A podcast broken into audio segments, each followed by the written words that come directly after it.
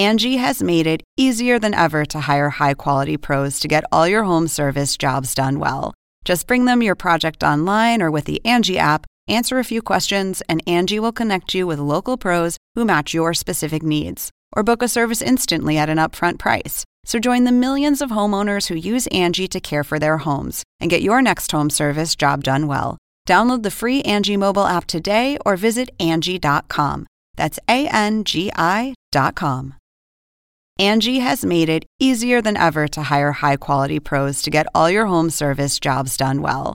Just bring them your project online or with the Angie app, answer a few questions, and Angie will connect you with local pros who match your specific needs. Or book a service instantly at an upfront price. So join the millions of homeowners who use Angie to care for their homes and get your next home service job done well. Download the free Angie mobile app today or visit Angie.com. That's A N G I.com.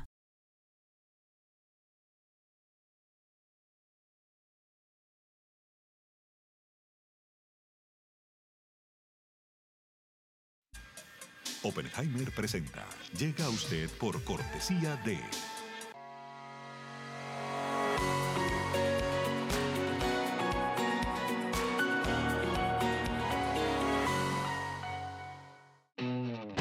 UAD es más que una universidad. Es vivir una experiencia única de aprendizaje. Es tu tiempo de vivir. UAD Experience. ¿Por qué hay gente infeliz en todas partes? Las encuestas muestran que hay una ola de insatisfacción y un aumento de estrés, tristeza y frustración que recorre el mundo. En Cómo salir del pozo, el periodista Andrés Oppenheimer comparte novedosas estrategias para combatir la infelicidad, con entrevistas a los máximos gurúes mundiales de la nueva ciencia de la felicidad nos cuenta cómo los países, las empresas y las personas están usando la inteligencia artificial y la psicología positiva para aumentar su satisfacción de vida. Ya está a la venta en librerías y tiendas en línea.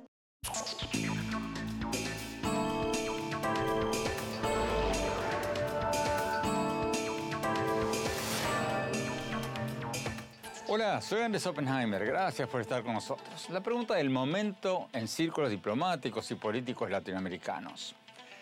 ¿Estamos ante el peligro inminente de un conflicto armado entre Venezuela y Guyana? ¿Y si pasa eso? ¿Se van a involucrar Estados Unidos, Rusia y China y se va a armar la de Caín? Todas estas preguntas surgen porque el dictador o gobernante o presidente venezolano, como querramos llamarlo, Nicolás Maduro, anunció en un discurso televisado el 5 de diciembre que va a crear un nuevo Estado venezolano en el Esequibo. Es la región en disputa territorial que administra Guyana, donde hace pocos años se descubrieron enormes reservas de petróleo. Esa zona representa dos tercios del territorio de Guyana. Maduro mostró en ese discurso, ese día, un mapa titulado, abro comillas, Nuevo Mapa de la República Bolivariana de Venezuela cierro comillas. Y ese mapa incluye la disputada zona de la Guayaba Esequiba. Y anunció también que le va a dar permiso a la compañía petrolera estatal venezolana PDVSA para empezar a explotar petróleo en esa zona. Y pocas horas después, Estados Unidos anunció que estaba iniciando ejercicios aéreos conjuntos con las fuerzas de defensa de Guyana. Dirigentes de la oposición venezolana dicen que no es casualidad que Maduro haya escalado esta vieja disputa territorial ahora, en este momento. Porque mm, en poco tiempo, en el 2024, el año que viene, se tienen previstas elecciones presidenciales en Venezuela que el gobierno todavía no ha convocado. Y la oposición venezolana venía recobrando fuerzas en las últimas semanas tras la abrumadora victoria de la dirigente de línea dura María Corina Machado en las elecciones primarias de la oposición para elegir la candidatura presidencial opositora. Según la oposición, Maduro ha escalado esta disputa que está siendo dirimida ante la Corte Internacional de Justicia porque necesita o quiere recobrar el protagonismo político dentro de Venezuela. Y quizás para crear un estado de emergencia nacional una excusa que le permita varias jugadas, como por ejemplo arrestar a más opositores o incluso aplazar las elecciones del año entrante. La gran pregunta es si Maduro va a pasar de las palabras a la acción o se va a tener miedo que le pase como a la dictadura argentina cuando invadió las Malvinas en 1982 y empezó una guerra que terminó derribando al gobierno militar argentino. Hoy vamos a analizar todo esto con Juan Guaidó, el expresidente de la Asamblea Nacional de Venezuela y a quien más de un centenar, o medio, perdón, medio centenar de países reconocieron en su momento como el presidente interino de Venezuela. Y también vamos a tener con nosotros a dos expertos estadounidenses que siguen muy, pero muy de cerca esta disputa. Empecemos con Juan Guaidó. Juan Guaidó, muchas gracias por estar con nosotros. La pregunta obligada.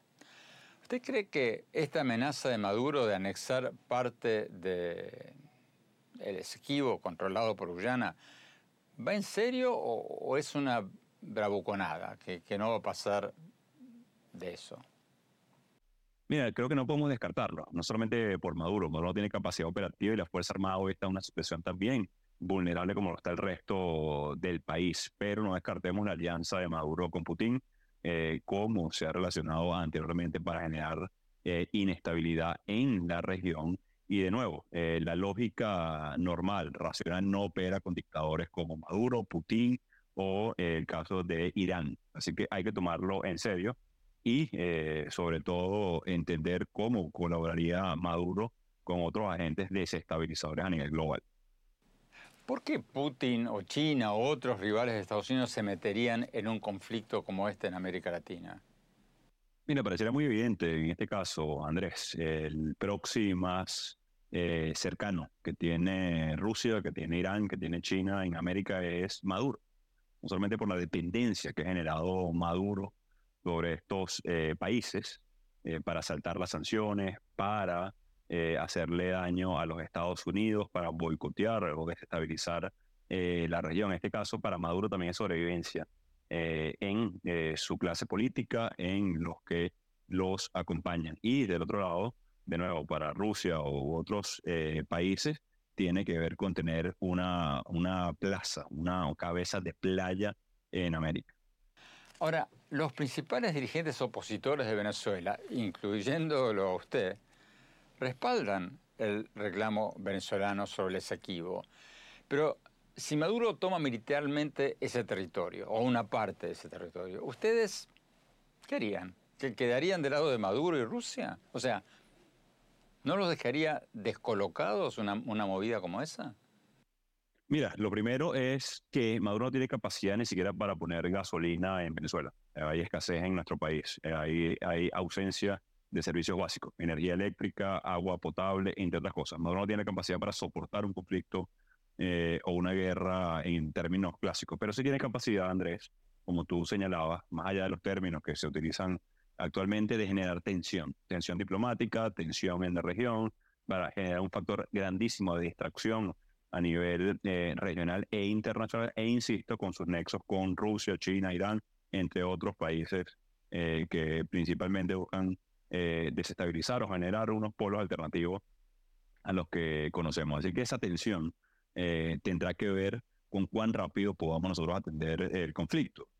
para Maduro plantar una bandera, para Maduro, mira, construir una escuela, ah, que no, no, lo hace en Venezuela, pero pudiera hacerlo como factor de distracción y como factor de provocación a nivel internacional es factible. Ahora, sostener un conflicto, no.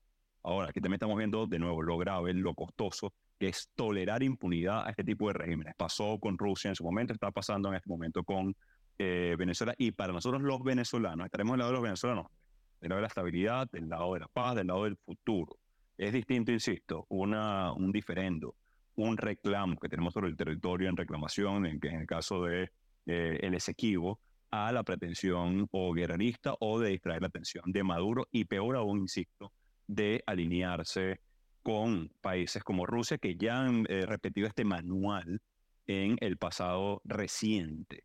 Esto es un manual que están ejecutando eh, muy similar a lo que hicieron con Rusia y ahora también la respuesta tiene que ser alternativa, no puede ser la clásica del, típico dilema de seguridad entre una frontera como la de Venezuela y el territorio en reclamación, tiene que ser de nuevo, insisto, en este caso, de cara a democracia, libertad y estabilidad. Eh, lo, que nosotros pedimos como venezolanos es eh, que se atienda esto entendiendo que Maduro es un dictador, y que está haciendo esto para generar inestabilidad en toda la región.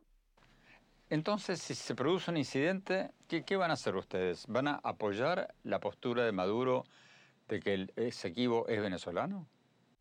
Mira, el Esequibo es venezolano porque lo diga Maduro o ante Chávez, porque ahí, insisto, una reclamación histórica. lo que no vamos a hacer los venezolanos es generar una distracción adicional a, los problemas que ya tenemos.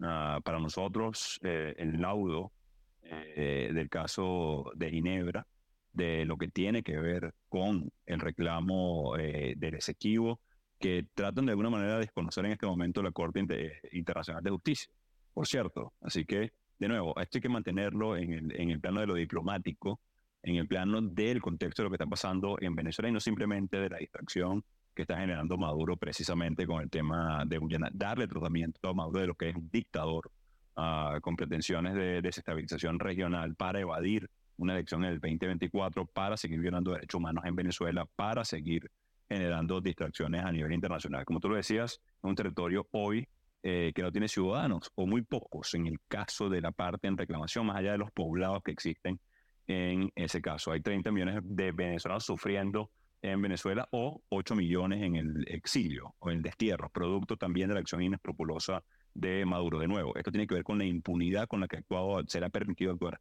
a Maduro en este caso, pero antes a Ortega, a Díaz Canel, a Putin. Así que lo que tiene que también existir aquí, eh, Andrés, es una reflexión de cómo la impunidad está generando esta desestabilización global por parte de dictadores y regímenes híbridos autócratas. Tenemos que ir a un corte. Cuando hablamos, vamos a preguntarle a Juan Guaidó qué escenario ve él para las elecciones presidenciales de Venezuela en el año entrante. No se vayan, ya volvemos.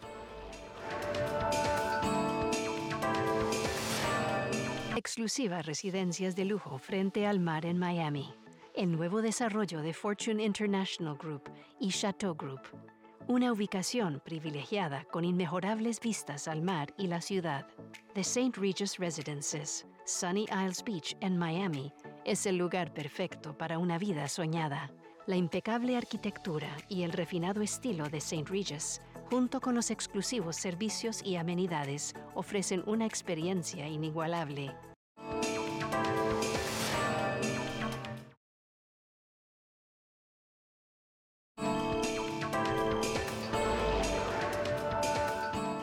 Gracias por seguir con nosotros. Estamos analizando el anuncio del gobernante o dictador o presidente venezolano Nicolás Maduro de que creará un nuevo Estado venezolano en el Esequibo, la región controlada por Guyana, donde hace pocos años se descubrieron enormes reservas de petróleo.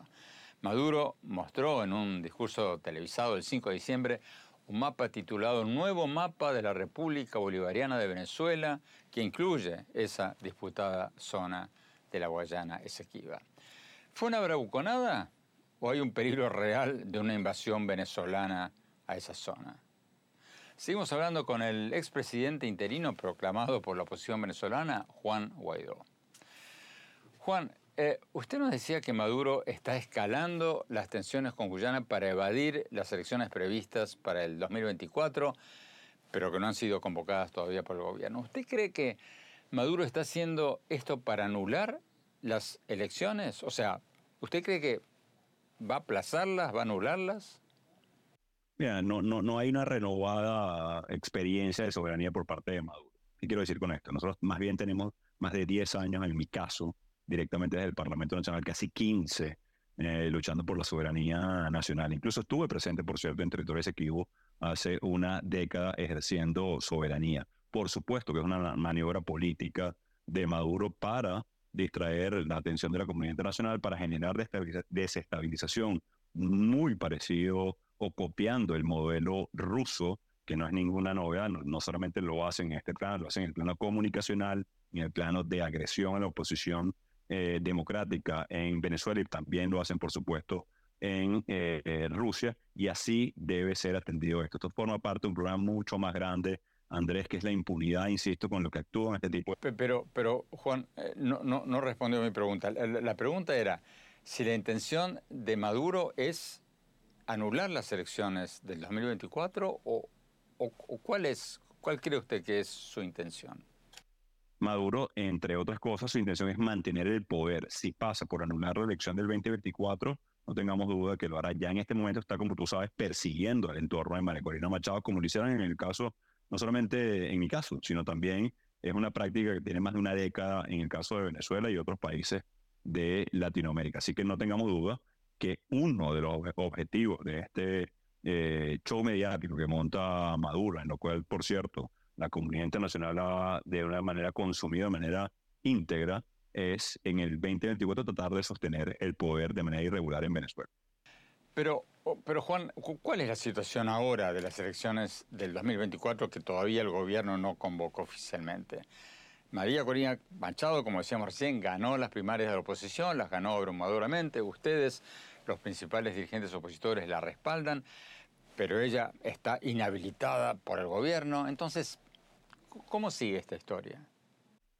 Esto es importante porque forma parte de la misma narrativa de la izquierda autoritaria en Latinoamérica y alrededor del Eh, Corina Machado está perseguida judicialmente, administrativamente, hoy con sus principales colaboradores en clandestinidad por la misma persecución. La inhabilitación es la eh, forma y el arma que utilizan para verbalizarlo y para hacer propaganda internacional. ¿Qué tenemos que hacer nosotros ahora? Mira, hacernos lo mismo que está pasando, incluso hoy muy similar con el tema de Guyana, hacernos acompañar de la comunidad internacional para vencer a Maduro. Y esto, esto queda muy claro. En contrasentido, logramos una primaria muy exitosa, más de 2.5 millones de venezolanos. También dejó expuesto a Maduro, que sometió a referéndum de manera eh, casi risible, si no fuera dramática, la situación venezolana, cuando nadie participó eh, con él. Así que lo que nos toca hacer es inscribir a nuestra candidatura unitaria de cada 2024. Y atención con esto, no hay fecha mientras estamos conversando de la elección presidencial en Venezuela. Estamos a días del 2024 y la cobardía de Maduro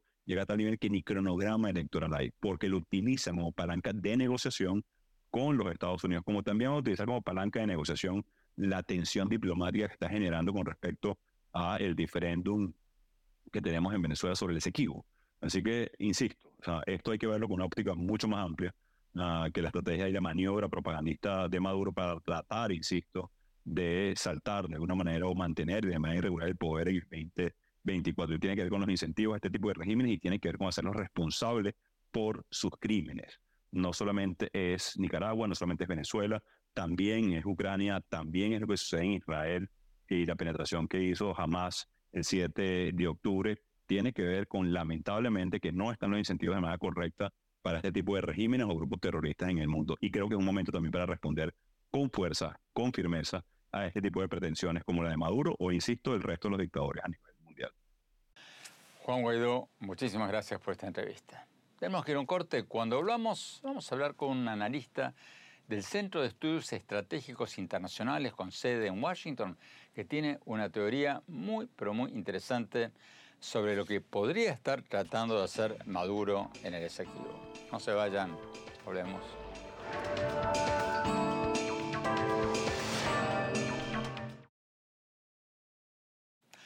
Hola, soy Andrés Oppenheimer. Te invito a visitar mi blog en el sitio de internet andresoppenheimer.com y te cuento que ya puedes encontrar en librerías mi nuevo libro Cómo salir del pozo, sobre las nuevas estrategias para salir del atraso económico y el populismo y aumentar la felicidad.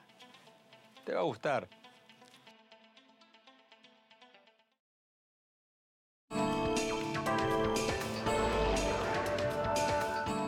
Gracias por seguir con nosotros. Estamos analizando el anuncio del gobernante venezolano Nicolás Maduro de que va a crear un Estado venezolano, un nuevo Estado en el Esequibo, o sea, en la región controlada por Guyana, donde hace pocos años se encontraron enormes reservas de petróleo. Hace pocos días, Ryan Berg, el director del programa de las Américas del Centro de Estudios Estratégicos Internacionales de Washington, y también de la iniciativa para el futuro de Venezuela, de esa institución, de ese centro de estudios, publicó un artículo súper interesante sobre todo esto. En ese artículo, Berg especula que más que una invasión militar clásica, soldados entrando en territorio de Guyana, Maduro podría estar planeando una invasión silenciosa. O sea, infiltrar a algunos soldados en la selva del Esequibo, que es una región inmensa y casi despoblada, y plantar una bandera venezolana. Eso le permitiría a Maduro después pedirle a Rusia y China que pidan en las Naciones Unidas un congelamiento de la situación, o sea, un cese de las hostilidades, pero ya teniendo un pie dentro del actual territorio de Guyana. Tenemos con nosotros a Ryan Berg, este, el autor de este artículo. Vayamos a la entrevista. Ryan Berg, gracias por estar con nosotros. Ryan, recién entrevistábamos a Juan Guaidó y él nos decía que él, él se toma en serio la amenaza de Maduro de anexar una parte o todo el Esequibo. ¿Usted también se la toma en serio o, cree que es una bravuconada de Maduro que, no va a pasar a mayores? Bueno, yo creo que hay más fines políticos domésticos en, este escenario, pero ¿cuál es la lección de, la invasión de Rusia en Ucrania? Es que una dictadura como la de Nicolás Maduro Ah, no toma decisiones siempre racionales. Entonces, bien, si hay una poca probabilidad de una invasión de Guyana, todavía hay una probabilidad. Entonces, hay que tomar en serio las palabras de, de Maduro en este escenario, desafortunadamente. Usted dice en su artículo que Maduro podría iniciar una invasión silenciosa. Usted habla de una guerra híbrida, como la que hizo Rusia en Ucrania. Usted argumenta allí que el Esequibo es una zona despoblada, que Venezuela podría enviar a algunos soldados, plantar una bandera venezolana en un lugar remoto de la selva y después decir que está defendiendo su territorio. ¿Usted cree que, Maduro va a hacer eso, una invasión silenciosa? Bueno, sería muy, muy interesante, muy difícil para detectar en, esta tierra porque es, tan remota. Eh, no sé si hay eh, capacidad de, radar de, Guyana uh, detectar unas personas en, este territorio. Entonces, como, como digo en, en, el artículo, hay muchas posibilidades para hacer una guerra silenciosa. También hay la oportunidad de, grabar un video, por ejemplo, en territorio venezolano, pero parece muy parecida a la tierra de Guyana y con soldados hablando de, defender su, territorio y nadie va a saber si es Guyana o, Venezuela. Entonces, es un escenario muy, muy interesante, muy difícil ah, para detectar y, no sé, como, como digo, si hay radar en este territorio tan remoto. Entonces, ¿cuál es la principal motivación de Maduro, su principal objetivo al escalar esta viejísima disputa fronteriza? Bueno, yo veo una dimensión muy grande eh, para la política doméstica en Venezuela. Primeramente, fue un ejercicio en, la movilización o la capacidad de movilizar la gente de parte del régimen uh, madurista. Segundo, hay una oportunidad eh, para el régimen levantar el nivel de nacionalismo en, el país y crear una distracción muy grande eh, para los venezolanos. Nosotros, todos nosotros, estamos hablando ahora de la posibilidad de conflicto entre Venezuela y Guyana. No estamos hablando de, María Corina Machado, del proceso para levantar las prohibiciones a candidatos. No estamos hablando de, la, ni de, la elección en Venezuela. Solo estamos hablando de la posibilidad de conflicto entre los, dos países. Entonces veo una distracción muy grande de parte de Maduro eh, en este escenario. Entonces, Ryan, en una escala, digamos, del 1 al 10, ¿usted qué posibilidades le daría un conflicto real, un conflicto fronterizo verdadero real en las próximas semanas o meses? Bueno, difícil decir, pero eh, me voy a decir tres o cuatro. Eh, solo tres o cuatro porque no estoy eh, viendo la capacidad del ejército venezolano. La capacidad del ejército venezolano para invadir a Guyana y defender territorio es casi, casi cero. Entonces, solamente tres o cuatro porque, porque es una dictadura y nadie sabe eh, quién está alrededor de Maduro y lo que está diciendo sobre la posibilidad de anexar un poco de territorio. ¿Y la posibilidad de una plantada de bandera o, o un video como el que usted mencionaba antes? Un poco más, cinco o seis, porque es, es, un, es una guerra silenciosa, es un poco más fácil para, para establecer un video o grabar un video, ah, un escenario con 20, 30 soldados, algo así. Ah, pero, pero un conflicto pleno, una guerra plena entre los dos países, más o menos como un tres o cuatro. Y solamente digo eso porque la lección de, de la invasión de Rusia a Ucrania es que una dictadura no todavía hace cosas racionales. Ryan Berg, muchísimas gracias por esta entrevista. Tenemos que ir a un corte. Cuando volvamos, vamos a tener a una exfuncionaria del Departamento de Defensa de Estados Unidos que está siguiendo todo esto muy, pero muy de cerca. No se vayan, ya volvemos.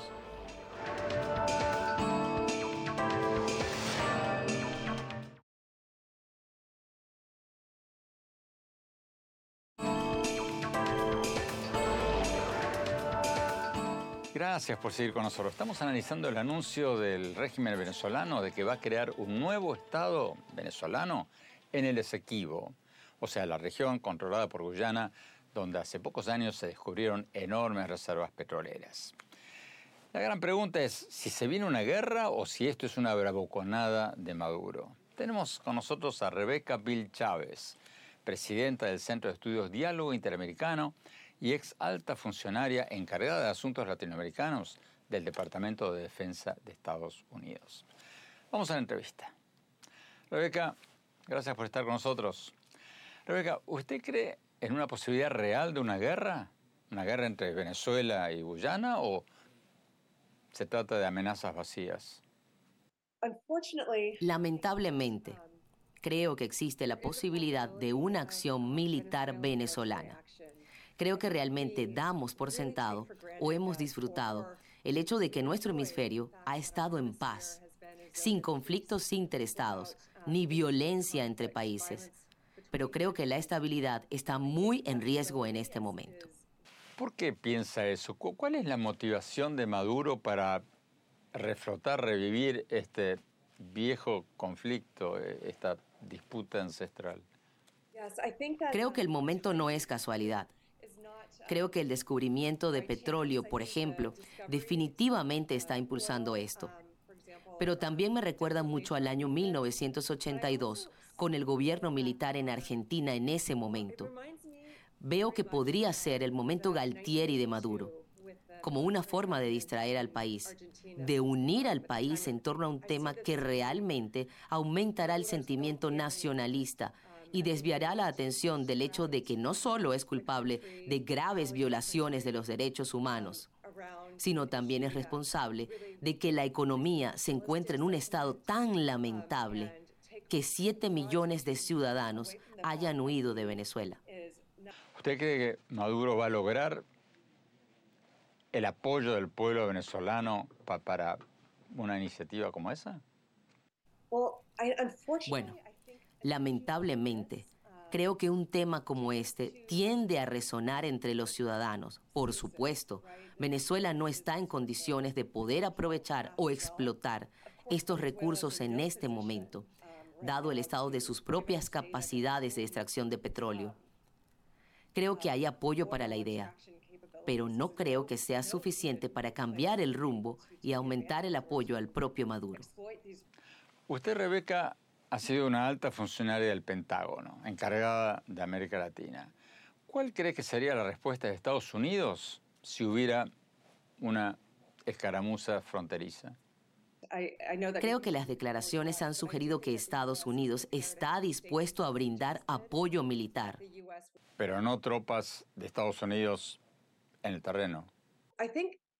Creo que es demasiado pronto para decirlo. Como mencioné, cualquier tipo de incursión en este momento sería una escaramuza, solo una irrupción. Y creo que si fuera algo más que eso, que requiera asistencia militar, podría ver a Estados Unidos proporcionando ese apoyo. Creo que lo que veremos en el corto plazo es mucho apoyo en lo que respecta a la recopilación de inteligencia, pero creo que el ejército estadounidense debería estar preparado para apoyar de manera más directa si fuera necesario. Debido a lo problemático que sería una intervención militar unilateral, es importante que Estados Unidos reciba al menos algún tipo de declaración de apoyo de otros países de la región, denunciando claramente que la incursión de Maduro es una violación a la soberanía de Guyana y apoyando la asistencia militar estadounidense a Guyana. Idealmente lo que pasaría es que otros países darían apoyo de la misma forma que lo haría Estados Unidos. Por ejemplo, creo que veríamos a países con presidentes de izquierda y de derecha apoyando, por lo menos la firma de alguna declaración de apoyo a la asistencia militar de Estados Unidos. Por ejemplo, el presidente Boric en Chile o el presidente Milei en Argentina, para mencionar solo dos países, uno de izquierda y otro de derecha. Ese apoyo sería esencial, dado el riesgo que representa cualquier tipo de intervención militar unilateral y dado el historial de Estados Unidos en la región. Rebeca Chávez, muchas gracias por su tiempo. Tenemos que ir a un corte. Cuando volvamos, vamos a nuestro segmento habitual, el innovador de la semana. Y después, mi reflexión sobre todo este tema de Venezuela y el Esequibo.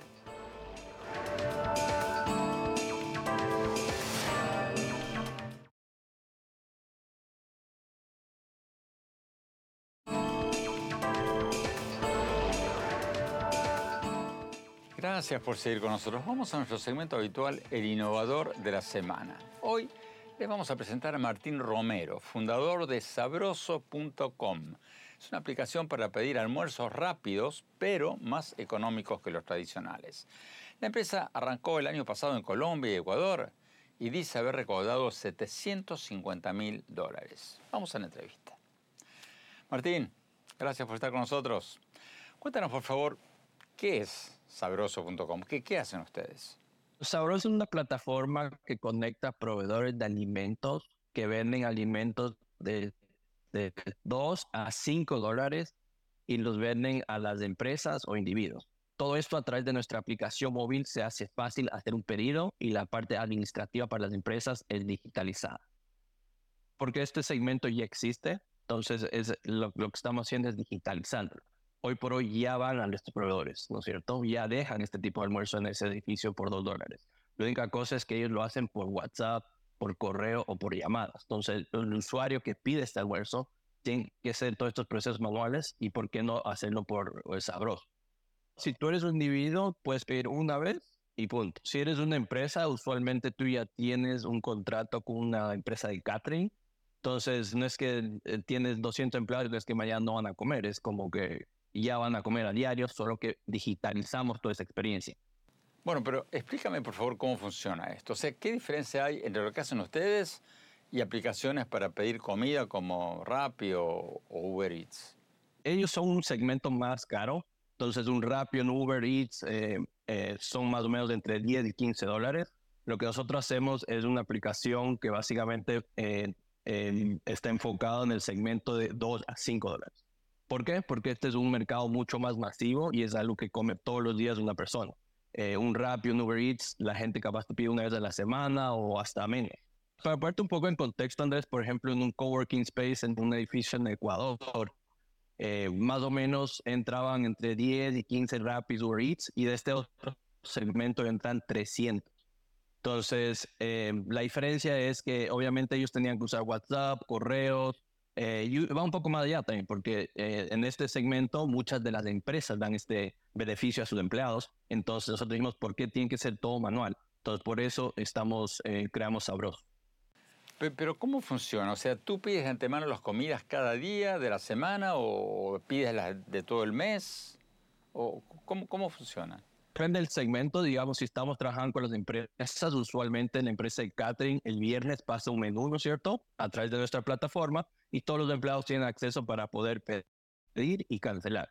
Eh, hay muchos parámetros, obviamente, con límites, porque, digamos, si es que la empresa y mi empleado solo puede pedir un almuerzo, está limitado a un almuerzo. Lo que hicimos es poder digitalizar todos los proveedores que ya entregan ciertos edificios y zonas. Entonces, la única diferencia que tienes es de En vez de pedir un WhatsApp y que te pasen el menú por ahí, tú a través de la aplicación de Sabroso puedes ver todos estos menús y hacer el pedido directamente ahí. ¿Cómo se te ocurrió esta idea y cómo van? Justamente se me ocurrió porque en el, en el coworking donde trabajaba eh, veía este, este, este, este volumen de gente, digamos, que eran 300 personas y todos estos almuerzos, digamos, en el comedor, los veías puestos ahí, ¿no es cierto? Y decía, ¿cómo, cómo pide estas personas? Eh, ok, eh, piden por WhatsApp, pero si es que yo quiero cambiar mi proveedor, ¿cómo encuentro? Tienes que pedirle un referido y qué, qué tipo de proveedor entrega aquí. Eh, y después fui un poquito más allá y dije, ok, ¿qué pasa en empresas grandes que, digamos, tienen 100, 200, 500 colaboradores? ¿Cómo hacen este tipo de pedidos? Porque ellos ya les dan esta alimentación. Y después dije, ok, esto pasa en Ecuador. Voy a irme a otro país. Me fui a Colombia, me fui a Brasil, me fui a México. Y dije, ok, esto pasa en toda Latinoamérica. Hay una oportunidad muy grande para solucionar y digitalizar toda esta industria.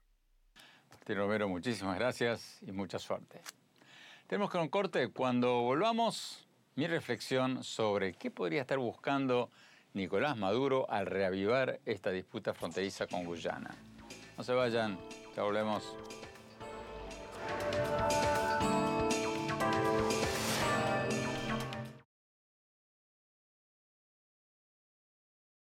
Hola, soy Andrés Oppenheimer. Te invito a visitar mi blog en el sitio de internet andresoppenheimer.com y te cuento que ya puedes encontrar en librerías mi nuevo libro Cómo salir del pozo, sobre las nuevas estrategias para salir del atraso económico y el populismo y aumentar la felicidad. Te va a gustar.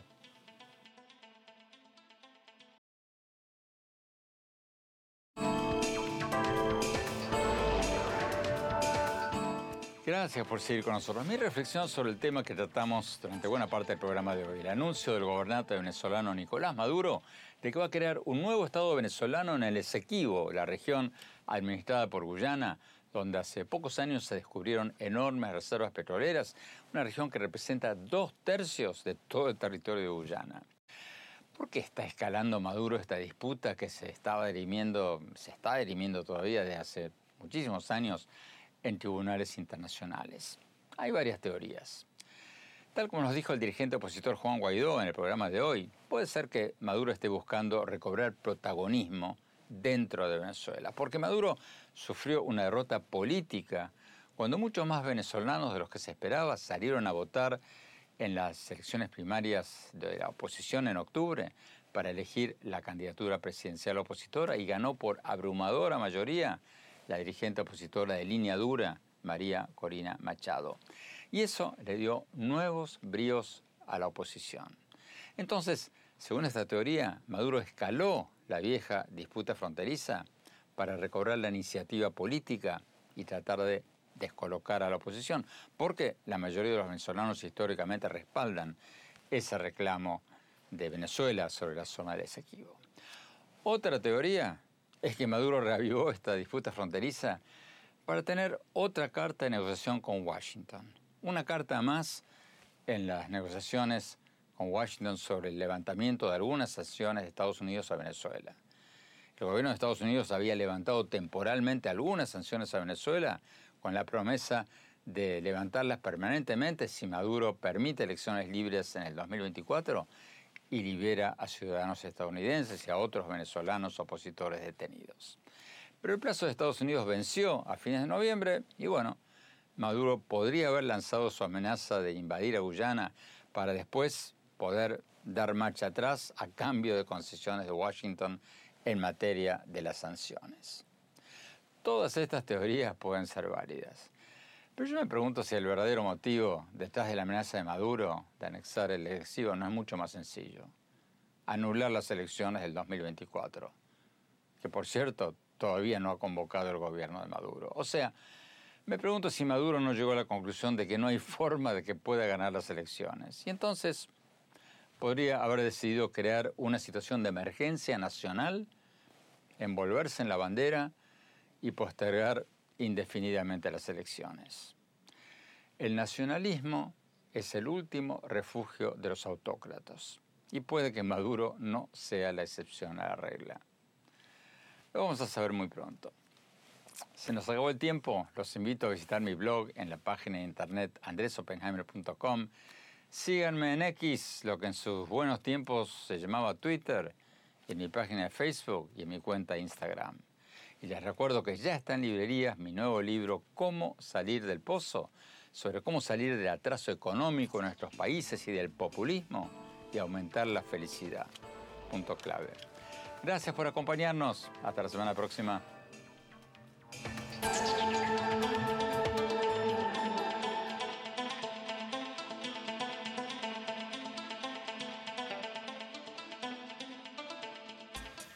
Oppenheimer presenta. Llega a usted por cortesía de...